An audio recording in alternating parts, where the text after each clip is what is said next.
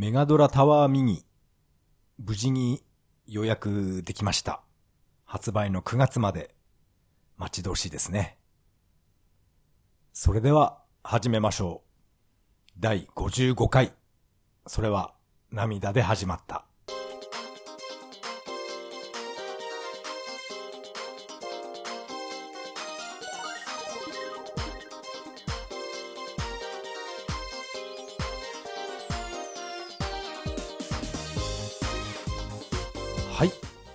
改めましてこんばんは。タカと言います。よろしくお願いします。メガドラタワーミニ、えー予約してきました。私が、私の近所のですね、ゲオ。そこでは、この商品は取り扱ってないみたいなんですね。ですから、ちょっと、えー車で、隣町まで行きまして、そこで、えー予約してきました。もちろん、定価です。転売ヤーからは、え買う気はありません。メガドラタワーミニ。いやー、楽しみですね。ただの、ハリボテなんですけどね。そんなんでも、えー私は、えー欲しいです。まあちょっとセガ絡みの話をしますか。えっ、と、何やらですね、メガ SD っていう、えーアダプターが発売されるのかな ?8 月に。まあ、日本国内の話じゃないんですけど、海外の方で何か CM というか、なんていうか、発表があったみたいで、その動画がですね、え YouTube とか Twitter で見ることができます。それを見たんですけど、その品物はですね、メガ CD のゲーム、それを、えーっと、SD カードに保存できるっていう、なんて言いますか、レトロフリークみたいな、そんな感じなんですね。まあでもこれは、メガ CD の実機を持っていないと、この SD カードに吸い出すことはできないので、うん、これは、嬉しいって思う人はかなり少ないんじゃないですかね。そして何やら値段がですね、日本円で2万8000円って、えーツイッターで見ました。かなり高いですね。2万8000円っていうのは。そこに送料がプラスされると、いくらになるのかちょっと怖いですね。私は今のところ、うん、購入予定はありませんけど、まあ、現在はメガ CD 元気に動いてくれるのはいいんですけど、もし壊れたら、もうメガ CD のゲームできなくなっちゃいますからね。あと、このメガ SD か。これの紹介 VTR を見たんですけど、なんか 32X も合体した、そんなムービーがありました。で、コメントは全部英語で男の人が喋ってるんで、誰か翻訳してくれないとよくわかんないんですよね。でも、映像を見る限り、32X を差し込んで、多分あれは、データを抜き取ってたのかなそんなような、えー映像をやってました。32X も私は、まあ、現時点では元気に稼働してます。でもこれも 32X 本体が壊れたら、もう、カセットを遊ぶことできなくなっちゃうなって、そういう不安は、まあ以前からありました。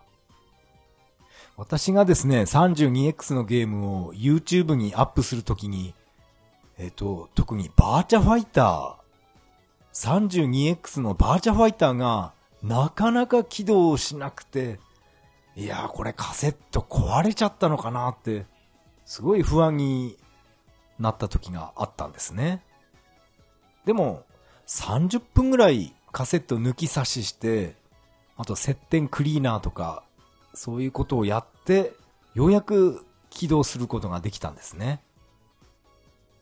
あの時の不安を考えると、こういうレトロフリークみたいな SD カードに吸い出すアダプターですね。そういうのあった方がいいかななんて、ちょっと思いました。でも、2万8000円高いですよね。うん、それが、えーちょっと最近気になっています。えーさて、今回の本編なんですけど、先日ネットでいろいろ公開されたプレステ4の新桜大戦。このソフトに関していろいろお話ししたいと思います。それでは、よろしくお願いします。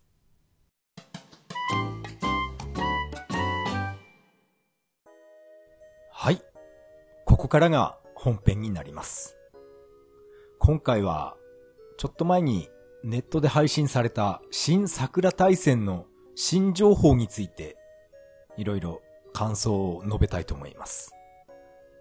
あのー、桜大戦ですね。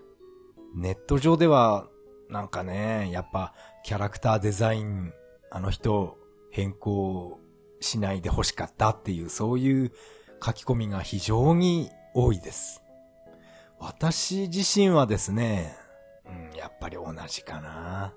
今まで1から5まで、全部あの、同じ人ですよね。藤、藤島、なんとかっていう人ですよね。下の名前までちょっとわかんないんですけど。ああ、女神様とか、ああいう漫画を描いてる人ですよね。その漫画も私は読んだことないんで、内容は知らないんですけど。うん。今までずっとあの人が描いていたキャラクター、すごい魅力的でしたよね。あ、でも、桜大戦5は、うーんっていう感じでしたね。私は桜大戦5、うん、途中までプレイして、うん、結局エンディングを見ることなく断捨離してしまったんですけど、うん、最後までやれば、見る目変わったかな。でもあの、ジェミニとか、ああいうキャラクター結構可愛いと思いました。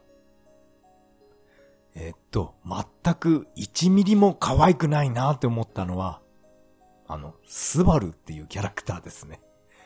何ですかあれは。あの、スバルっていう、あれどう見ても女の子には見えなかったんですよね。まあ、長くやってれば、徐々に女の子らしさが出てくるキャラクターだったのかもしれないですけど、まあ私はもう、ね、もう手元にないので確認できませんけど、あの、スバルっていうキャラクターはね、あれはちょっとないんじゃないかなって当時思いました。まあ、ああまあいいや。まあ今回はですね、桜大戦5じゃなくて、新桜大戦の話を、えーしましょうね。新桜大戦ですけど、やっぱりあの以前から、えーツイッターで噂されていた総支配人、神崎すみれが出てきましたね。いやいやいやいや、随分なんか見た目が変わっちゃいましたね。以前は思いっきりガバッと胸元を開けて、ね、胸元はだけていた、そういう派手なイメージがあったんですけど、やっぱりもう、あれから10年後っていう設定ですから、もうそんなね、胸元ガバって開けるような年齢じゃないんでしょうね。このスミレですけど、なんか着てる服が、うーんっていう感じですね。あと、やっぱり、キャラクターを描いてる人が違うので、もちろん顔も、うん、以前とは、雰囲気がかなり変わりましたね。中の声優さんは同じでした。私はですね、勘違いしてまして、この神崎すみれの声優さんは確か亡くなったんだよなーって、えー勘違いしてました。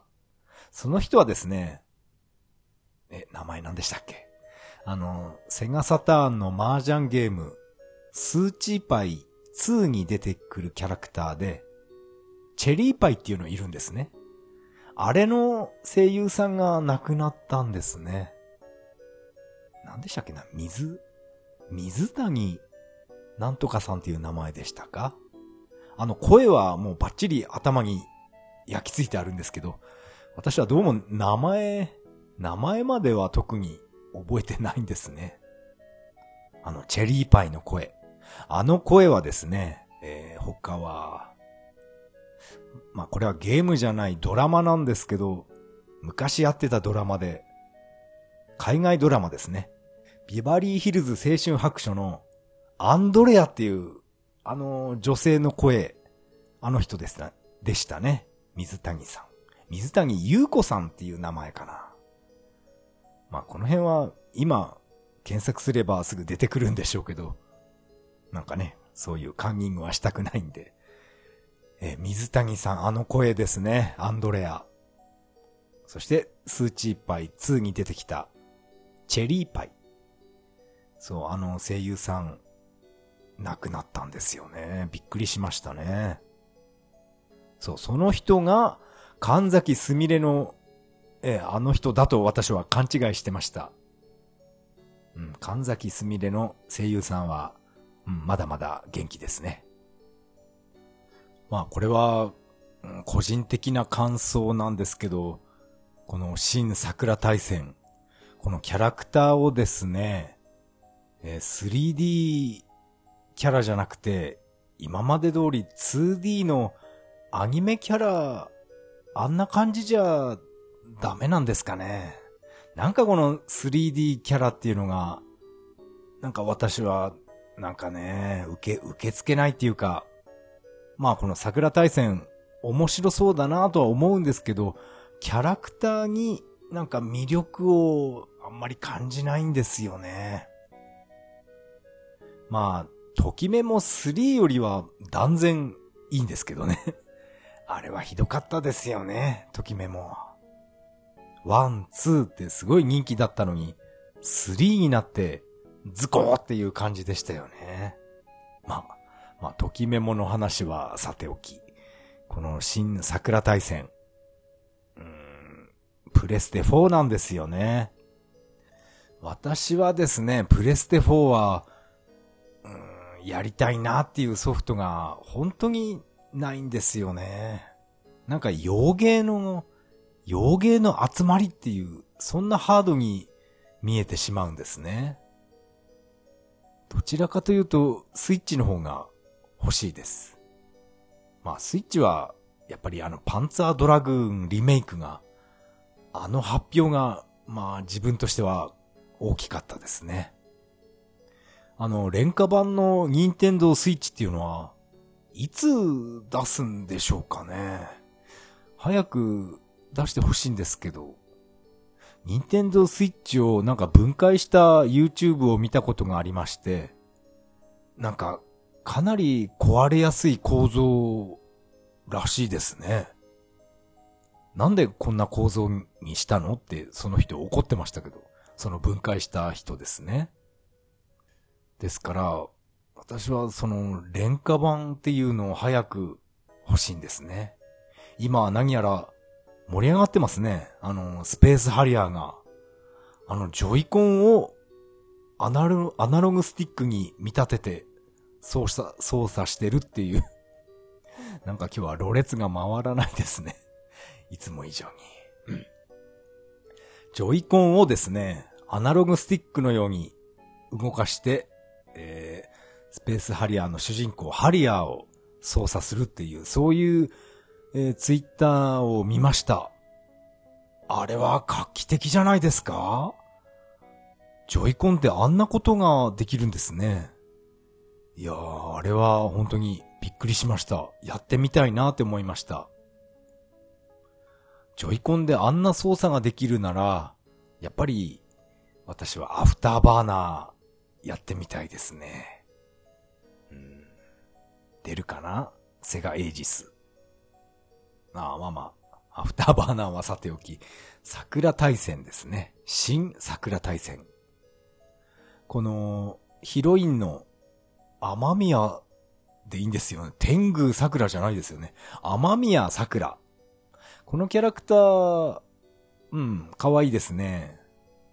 でも、これ 3D キャラじゃなくて 2D キャラにした方がもっと可愛くなるんじゃないかなって、個人的に思ってます。でも、ね、新桜大戦ですから、まあ今までのことは全部、まあリセットして、桜大戦6ってわけじゃないんで、新桜大戦なので、やっぱりね、なん、なんて言いますか、新しいことに挑戦してるっていう、そんな感じなんでしょうかね。支配人神崎すみれが出てきたっていうことは、やっぱり桜とかマリアとか、出てくるんでしょうかね。アイリス、大きくなって出てくるのかなアイリス、ねえ。まあ、これは以前言いましたけど、桜大戦1のラスト付近で、ね、アイリスが敵を道連れにして、えー、死んでしまうっていう、あそこで、私は思わず、うん、涙が流れたんですよね。そう、やめるんだ、アイリス。これは命令だって、大神隊長が言っても、もう言うこと聞かないんですね。お兄ちゃん今度デートしようねっていう、その一言を残して、敵を道連れに、うん、チュドーンって爆発、爆死してしまうっていう。あれは本当に、かわいそうなイベントでしたね。そんなアイリスは、え、っと、あれから10年後だから、何歳に、何歳ぐらいになって出てくるのかな？まあ、出てくるかどうかはわからないですけど、うん、出てくるのはスミレだけの方がうん、逆にいいのかもしれませんね。桜とかアイリスは、まあそのまま、綺麗な思い出のままっていうことで。今回のこの新桜大戦のキャラクターデザインの人っていうのは、ブリーチっていう漫画を描いてる人なんですね。私はこの漫画、まあ名前くらいは聞いたことありますけど、どういう漫画かは全然わかりません。ほとんど漫画とか読まなかったので、ブリーチっていうのは、どういう内容の漫画なんでしょうね。あ、キャラクターデザインで、えー、今思い出しましたけど、以前までのキャラクターデザインの、あの、藤島さんっていう人ですね。あの人っていうのは、あの、伝説のバイク、鈴木の刀、えっ、ー、と、刀 1135R あれを所有してるんですよね。それは、だいぶ前ネットで初めて、え知りました。あの刀を所有してるっていうのは、これは、なんかすごいことですよ。確かあのバイクは日本で5台しか作ってないんだと思います。そして、あれを購入するには、えっ、ー、と、なんだっけな、作文を、えー、提出して、そこで選ばれた人は今度は面接をしてっていう、なんかそういう手順があったそうで。だから、もう、親が金持ちのボンボンみたいなそういうやつには絶対売らないっていう、そういうメーカーの考えなんでしょうね。ちゃんと、ちゃんとした人っていうか、バイクが好きで、ものすごい情熱を持ってる人にこのバイクは乗ってほしいっていう、そういう考えだったんだと思います。刀 1135R。いやー、すごいですね。あの、藤島、藤島さんっていう人は。今でもちゃんと持ってるのかな？あ、でも、中古で買ったのかな？まあ、わかんないですけど。あのバイクを所有してるっていう、それを聞くと、ちょっと見る目変わりますね。えー、バイク好きとしては、ガラッと見る目が変わりました。まあ、バイクの話はいいですよね。今回は、えー、桜大戦の話を、えー、もうちょっと頑張ってしましょう。ツイッターを見てみると、どちらかというとこの新桜大戦、批判的なコメントの方がなんか多いですね。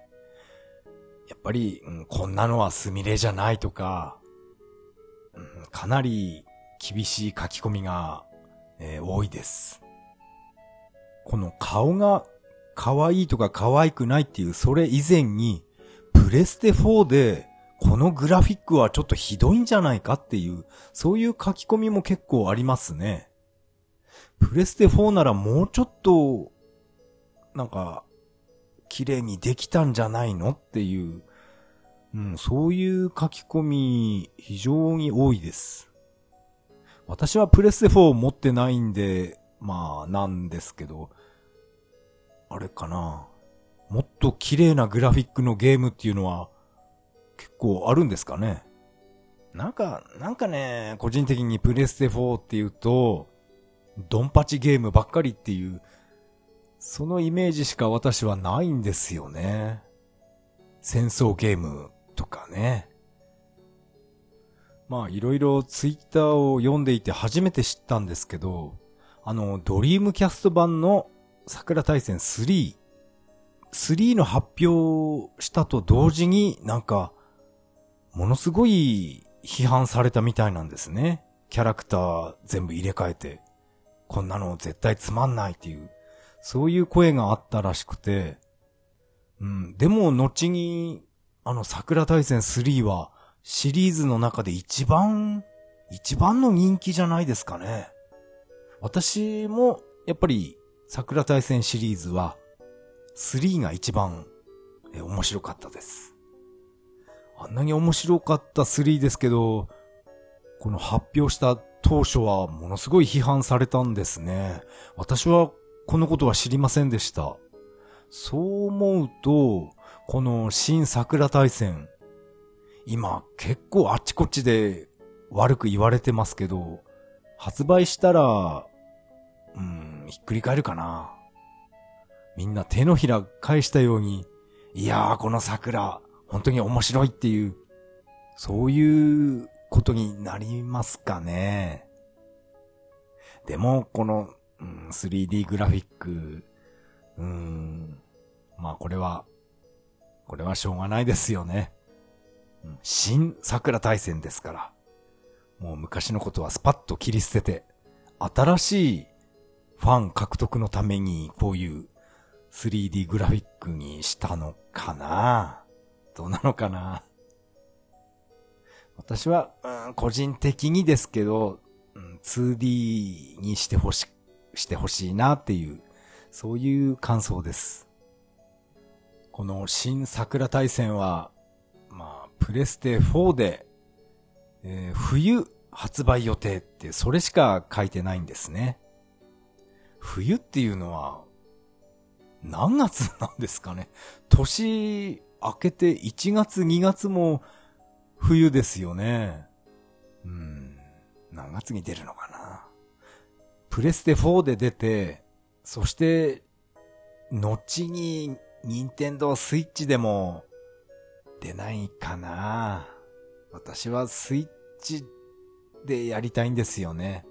プレステ4っていうのは、本当になんか、やりたいゲームがないんで、うん。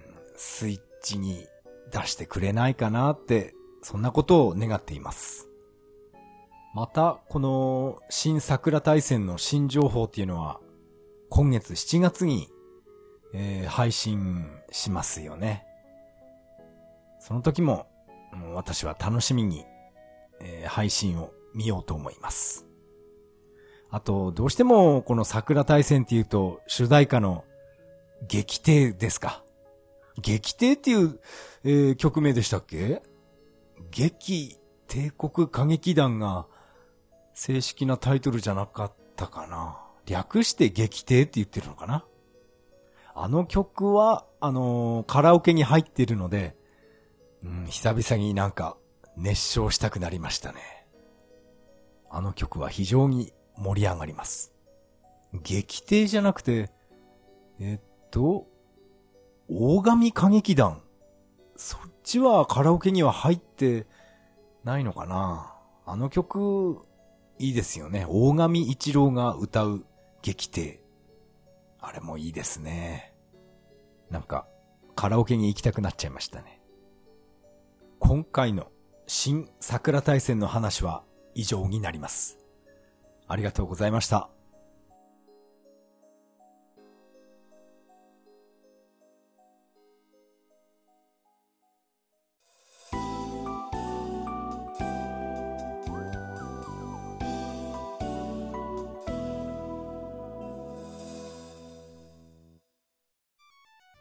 はい。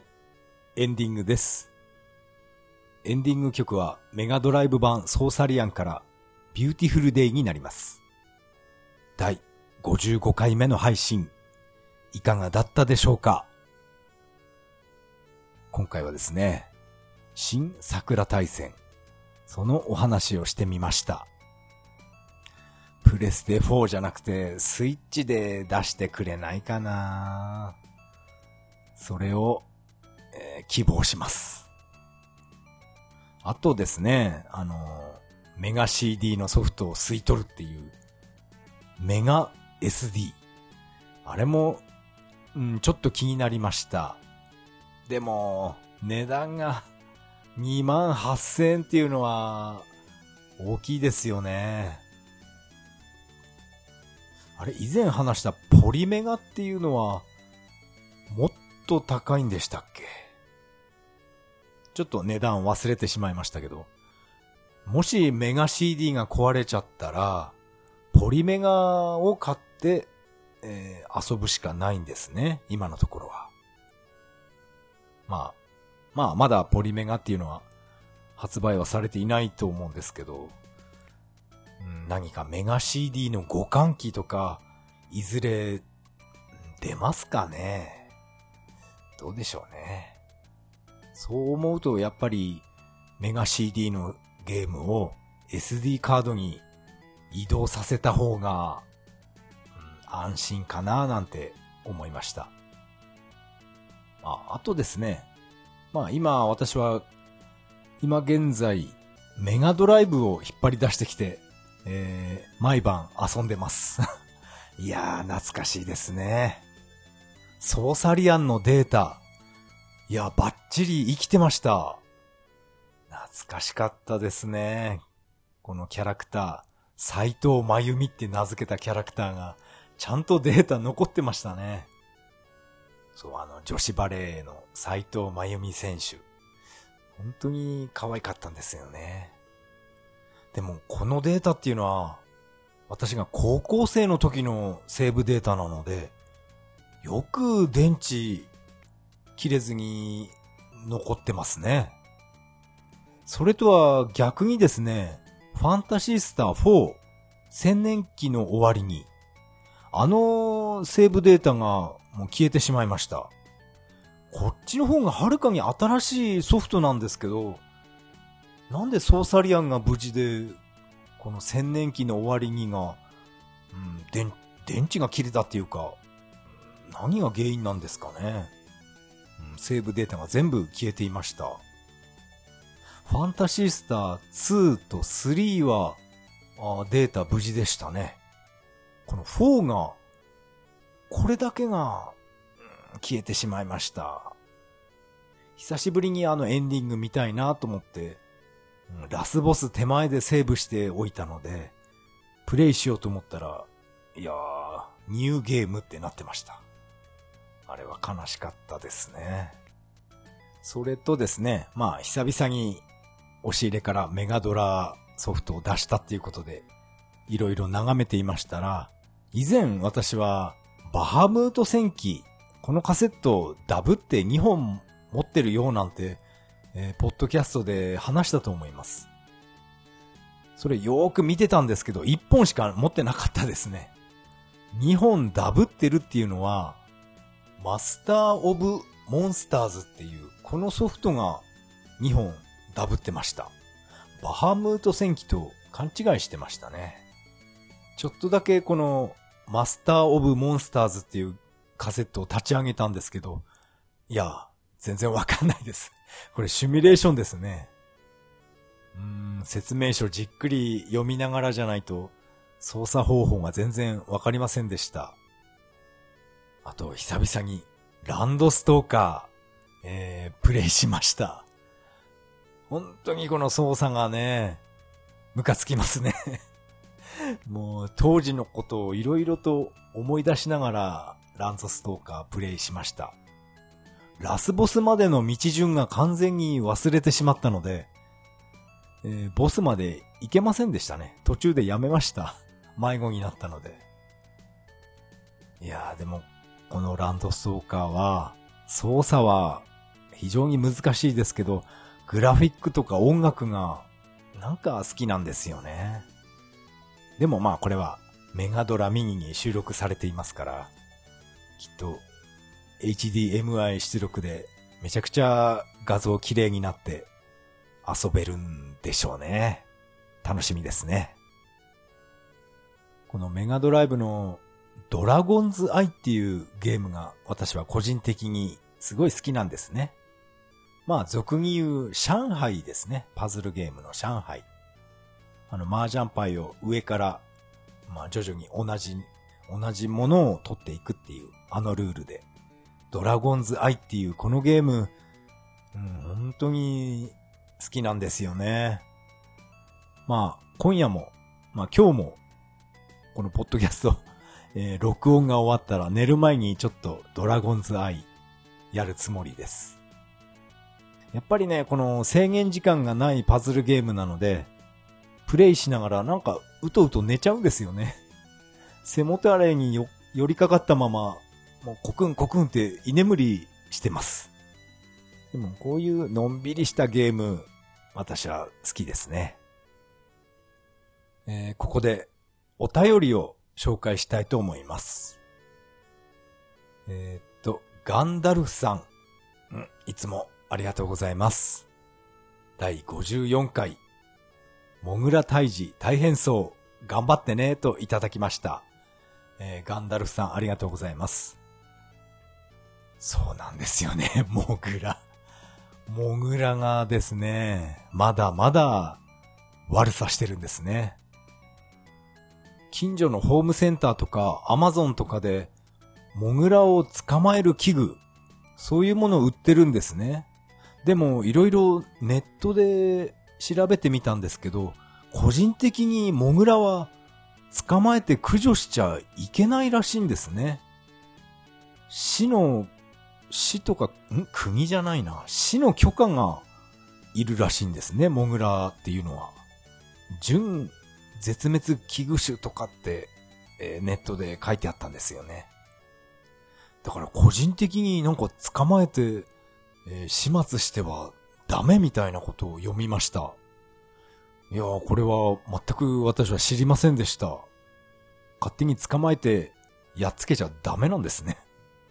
でも本当に毎日のように庭荒らされていまして、本当にね、せっかく綺麗に平らに外交工事やってもらったのに、モグラのためにボコボコにされています。いやー、やっぱり駆除専門の業者さん、お願いするしかない、ないのかなホームセンターで、あの、大きな風車買ってきて、それを庭にぐざって刺してあります。でもあまりにもこの風車のプレ、プロペラが大きいので、小さな風じゃ全然回らないんですね。大きな風が来ないと、ぐるぐる回らないんですよ。だからこれなんか買って損したなって思ってます。この風車よりも、100円ショップのダイソーで買ってきた、モグラよけの、んと、あれ、粒状の、うん、粒状の粉ですね。粉っていうかなんかふりかけみたいなの売ってるんですね。そこをモグラの穴に一袋ガサーって入れて、そして上から土を土で蓋をして、そうするとなんか2、3日ぐらいは、モグラがおとなしくなってましたね。あんな何千も出して、風車とか、あとなんだ、超音波とか、ああいうのを買うよりも、ダイソーでこまめに買ってきた方が、あっちの方が効果があるような気がしてきました。本当にモグラ厄介ですね。こんなことは私は初めての経験なので、非常に今困ってます。モグラの穴にゴムホースで水道の水をジャバジャバ入れると溺死するのかなとか、そんなことを ちょっと今思ってます。えー、ガンダルフさん、いつもありがとうございました。あ、あとですね、私、えー、女子プロ、女女子プロの話、すごい、えー、楽しかったです。私はですね、あの、ビューティーペア、あの頃は、すごいちっちゃい子供だったので、なんとなくしか覚えてないんですけど、私のドンピシャ世代っていうのは、クラッシュギャルズになりますね。クラッシュギャルズのレコード、私持ってました。嵐のレジェンドっていう曲があるんですね。嵐の伝説って書いて、レジェンドって読むんですけど、あのレコードを持ってましたね。いやー、懐かしいことをいろいろと、え、思い出しました。ガンダルフさん、ありがとうございました。メッセージは以上になります。このポッドキャストでは皆さんからのメッセージをお待ちしています。シーサーブログの投稿フォーム、またはツイッターからハッシュタグ、それは涙でとつぶやいていただけると大変励みになります。今回は噛みませんでしたね。えー、最後に、えー、ちょっとだけ雑談させてください。えっ、ー、とですね、今月7月はですね、以前申し込んだ手話教室の無料体験教室っていうのが、7月金曜日、毎週金曜日全部、えー、行くことになりまして、えー、ちょっと楽しみにしています。あの、以前話した映画ですね。声の形っていうあの映画。耳が聞こえない女の子のあの映画を見まして、もう私はずっと、ずっとあの泣いていた時がありました。それぐらいあの映画は、なんか胸に突き刺さるものがあったんですよね。耳が聞こえないっていうのは、なんかこういうことなんだっていう。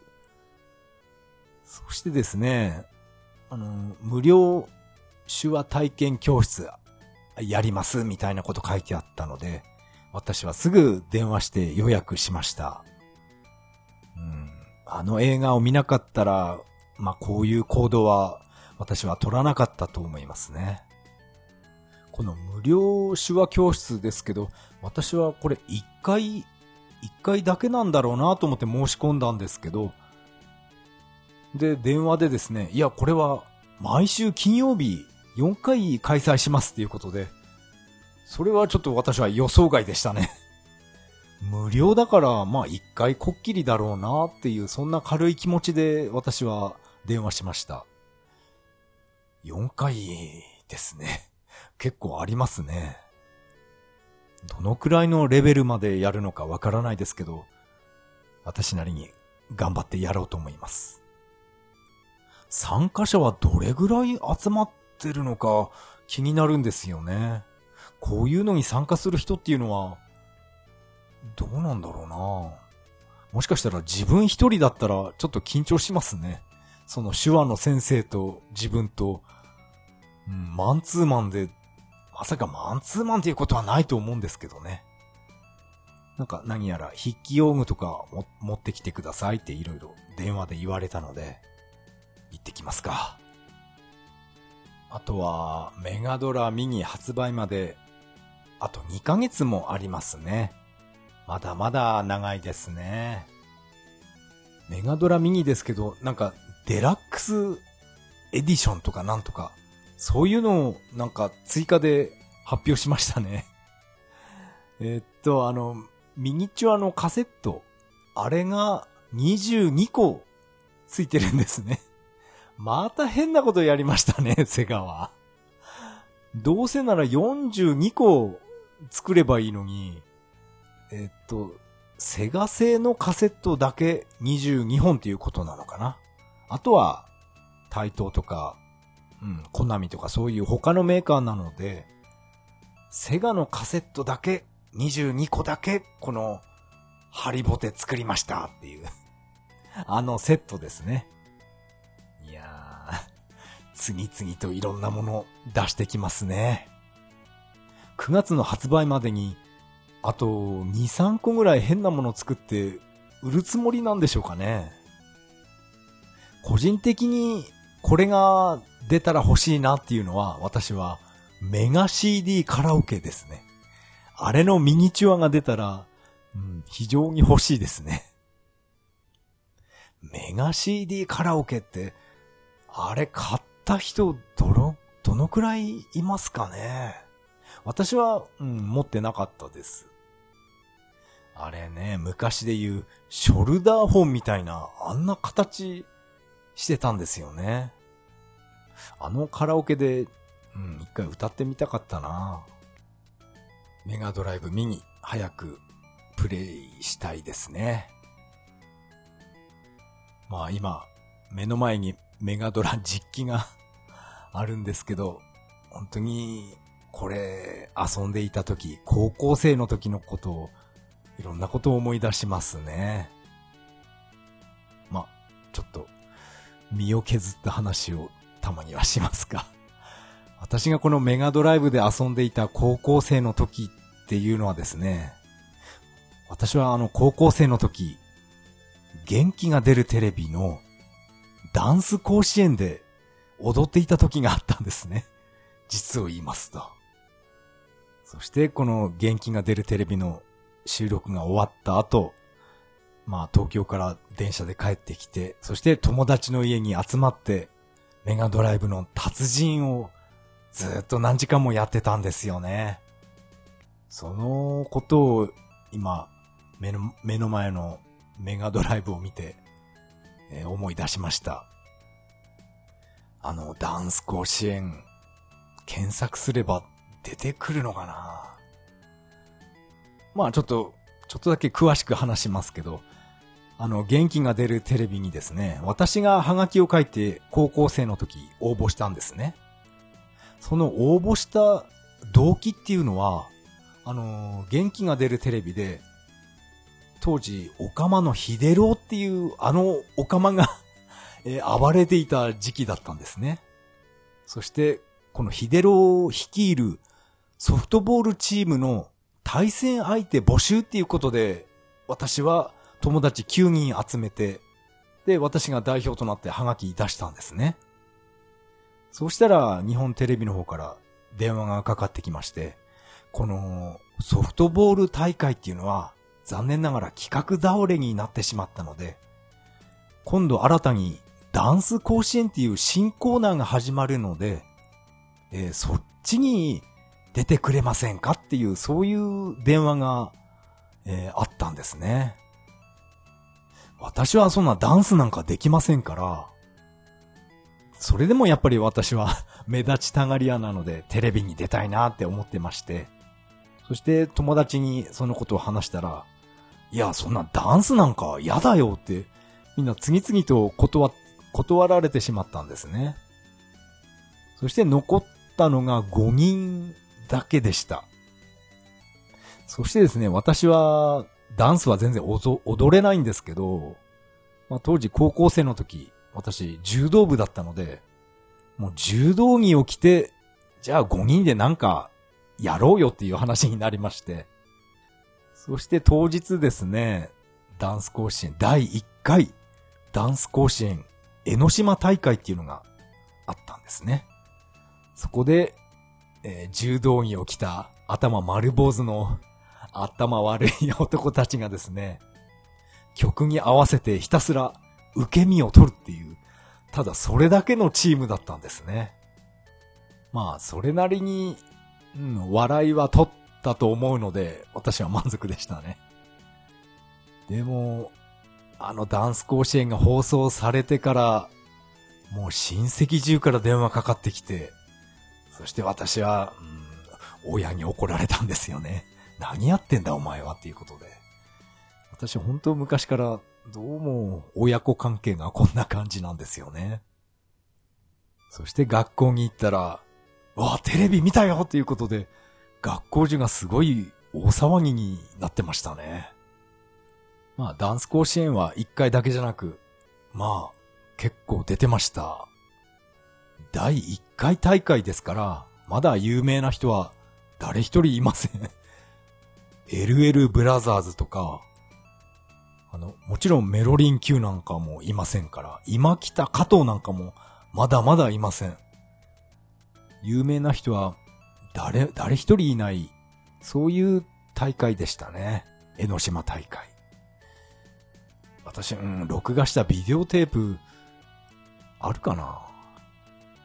ダンス甲子園だけじゃなくて、なんか、カメラに向かって一発大会とか、そういうイベントも、なんか、全然参加者いないんで出てもらえませんかっていう、そういう電話が結構かかってきましたね。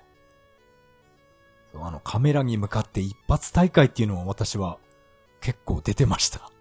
高校生の時の話ですけどね。もう30年前の話です。そう、30年前。メガドライブとか、元気が出るテレビとか、なんかリンクして記憶に残ってます。あんまりこの話はね、恥ずかしいんで しないんですけどね。まあ、おそらく YouTube で検索しても、江ノ島大会、あんなのは出てこないと思うんで、別に顔がバレたとしても、私は犯罪を起こしたわけじゃないんで、まあそれはそれで、えー、いいと思います。それでは、次回配信まで。さようなら。